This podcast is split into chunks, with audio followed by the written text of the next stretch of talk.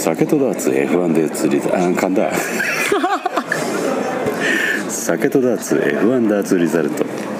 サードシーズンのスタートです、えー前回あの3回り下のアシスタントにお願いをしておりましたがなんと優秀な子はしょうがないですね。東京に転勤してしまいまして。あれま。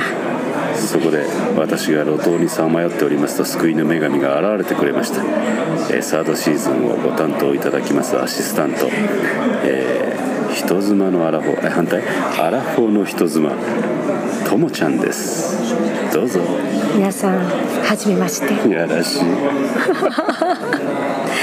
アラフォーです。人妻です。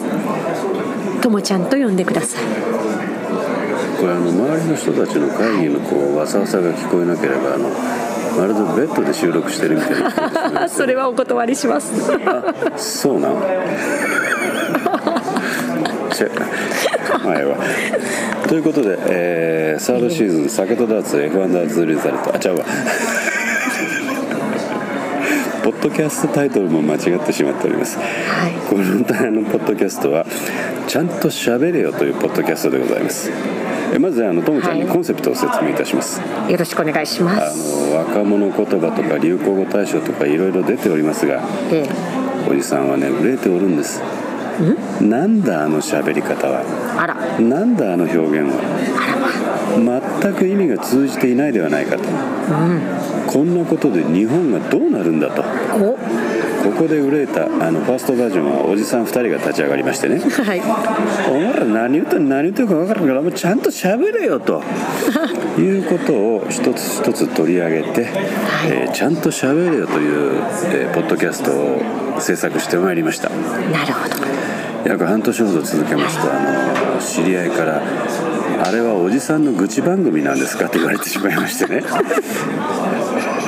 あの相方が「もうやめましょうか。い」ってであのしばらくほったらかしていたんですが、ええ。先ほど申し上げましたあの3回り下という同じ干支のアシスタントを発見いたしましていかにあの世代間のギャップがあるかということでセカンドシーズンを、えー何本か収録させていただきました、でまたここへ来て、え3回り下よりもだいぶ私に近い世代がやってまいりましたので共感を得られるのではないかと。いうことで、えーサードシーズンいよいよ始まりますのでご期待くださいましてじゃああのともちゃんに抱負を一言。そうですね。楽しく仲良く時に荒ぶり。僕と？あ荒ぶる？荒ぶる？荒ぶってええの？時に荒ぶりあタイマー押してんの忘れたわ。大体2分半ぐらいかなと。さすがでございます。違いました。3分でしたこういう形でお送りしていただきたいと思います、その形ってもう散々文句言ってるの言うてる。言ってるじゃないですか。こんな風にお送りしていただきたい。あこほらこんな風にとかさせねていただきあそれも言ってた。めっちゃ言ってるじゃないですか。やります。じゃあこんな方に。違う違う。お聞きくださいませ。お楽しみに。よろしくお願いします